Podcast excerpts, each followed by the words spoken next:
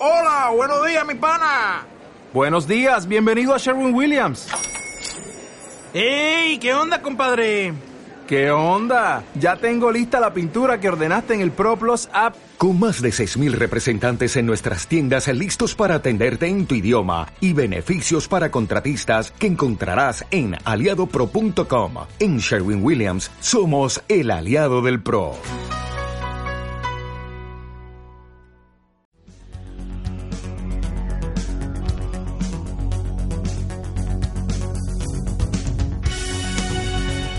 Radio oyentes.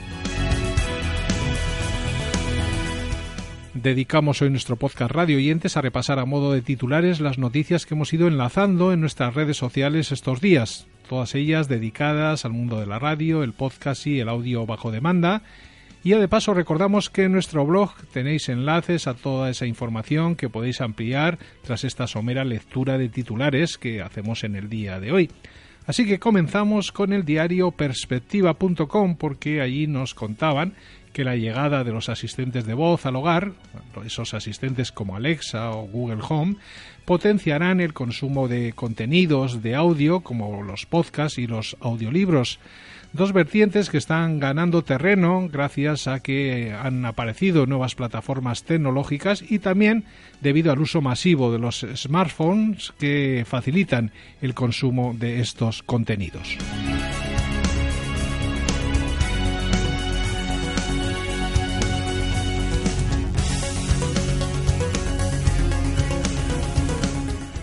Con esta misma idea escribía Marcos Merino otro artículo en el que se refería al hecho de que ambos formatos preparan ahora su asalto al mercado español debido a que las condiciones parecen las óptimas, es decir, el desarrollo de la tecnología digital, la penetración de los dispositivos móviles, las tablets, los lectores de libros electrónicos en los consumidores, la aparición de todos estos elementos y la familiarización con las plataformas de streaming van a fomentar también este tema del que hablaba Carlos Merino en ese artículo que os recomendamos leer.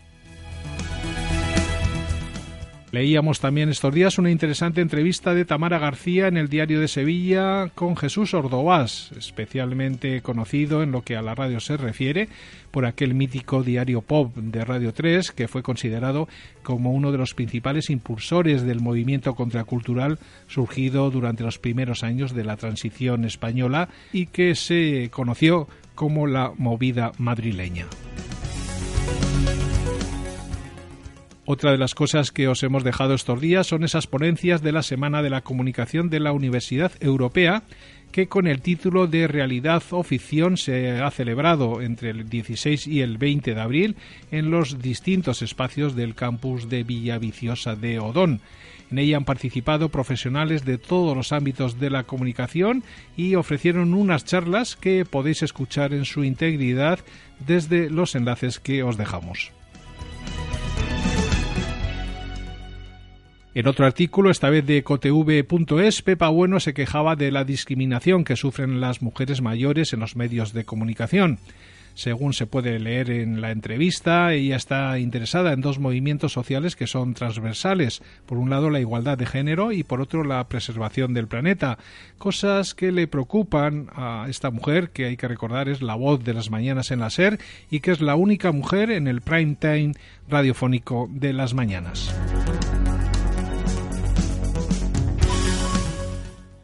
José Martín Nieto, para celebrar el pasado 23 de abril el Día Internacional del Libro, nos ofreció una lista de 23 podcasts sobre literatura.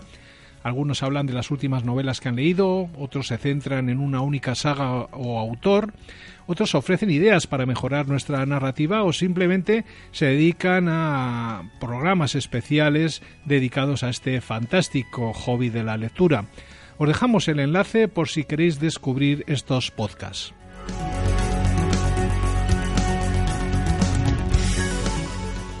Otra de las cosas que hemos leído estos días, en este caso en el Confidencial Digital, es que Carlos Alsina negocia renovar por cinco años con Onda Cero y que la emisora al parecer le ha planteado un acuerdo para siete temporadas.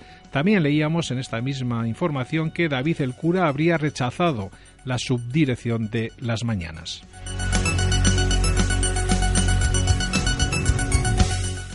El país nos hemos enterado que la radio pública italiana está leyendo las aventuras de Manolito Gafotas y así cada día la emisora Radio Kids está dedicando un capítulo a su público infantil y cuentan episodios de este libro de Elvira Lindo. Manuel Campo Vidal, por su parte, proponía crear una relación de los medios que dan noticias falsas. Ante la indecisión mostrada por todos los organismos a la hora de legislar sobre esta cuestión, este profesional propone poner bajo el foco a los promotores de la desinformación con una propuesta que pretende retratar a quien está a un lado y al otro de la verdad. Continúan las informaciones en torno al EGM y así ahora hemos sabido que las emisoras de cobertura nacional son cada vez más irrelevantes en Cataluña. Según los datos de dicho estudio, al tiempo que las emisoras catalanas aprovechan el proceso independentista para elevar considerablemente su audiencia, el conjunto de las principales emisoras nacionales generalistas, la SER, la COPE, Onda Cero y Radio Nacional, perdieron casi 40.000 oyentes en la última ola del último EGM. Con el título de la radio en los colegios como herramienta de crecimiento intelectual, Gorka Zumeta nos ofrecía sus reflexiones en torno al hecho de que cada vez más centros públicos y privados apuestan por la radio como medio para mejorar las habilidades de comunicación de sus alumnos y por consiguiente la industria radiofónica debería implicarse en su apoyo, en el apoyo a estas iniciativas que al fin de cuentas redundan en un beneficio futuro. En el blog Días de Vino y Podcast, coordinado en el país por María Jesús Espinosa de los Monteros y con el título En busca de la mejor podcaster de raza negra, reflexionaban sobre el papel del podcasting como herramienta de transformación social, también como herramienta de marketing, como instrumento para ensanchar universos transmedia o como simple modelo de negocio. Eso sí, siempre con la idea de que el podcast puede transformar a una sociedad e incidir en ella.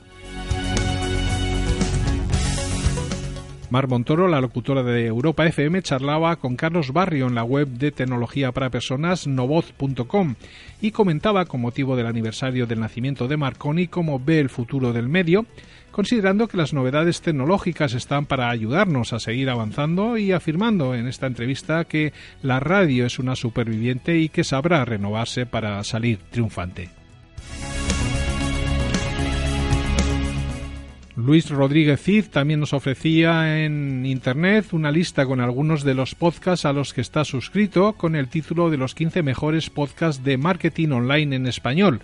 Todo ello desde la premisa de que escuchar podcasts de marketing es una tendencia que está cada vez más en alza y que el podcasting está ofreciendo información a la gente que quiere crear sus propios negocios online.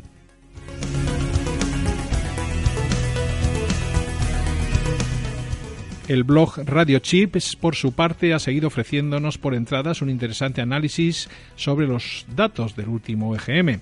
Os recomendamos su consulta, así como la interpretación de estos datos que ha hecho también en varias entradas la web de PR Noticias. La gran mayoría de las estaciones de radio actuales suelen tener nuevas formas de comunicarse con sus oyentes, como son los mensajes de Facebook o las interacciones a través de Twitter o Instagram. Sin embargo, este tipo de acercamiento por parte de las audiencias hacia una estación de radio es un tanto impersonal y de esta cuestión hablaba un artículo publicado en radionotas.com que también nos recomendamos leer.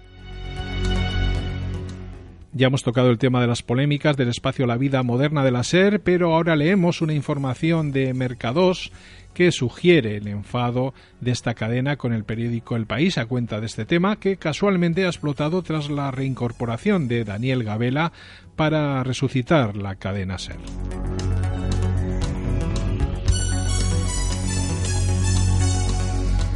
Finalizamos aquí nuestros radioyentes en el día de hoy, en esta edición que ha estado dedicada a repasar los titulares de cuestiones que hemos leído estos días y que hemos querido compartir con todos vosotros.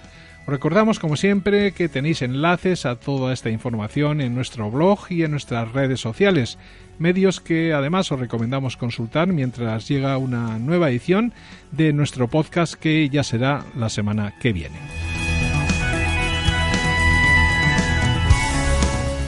radioyentes.com.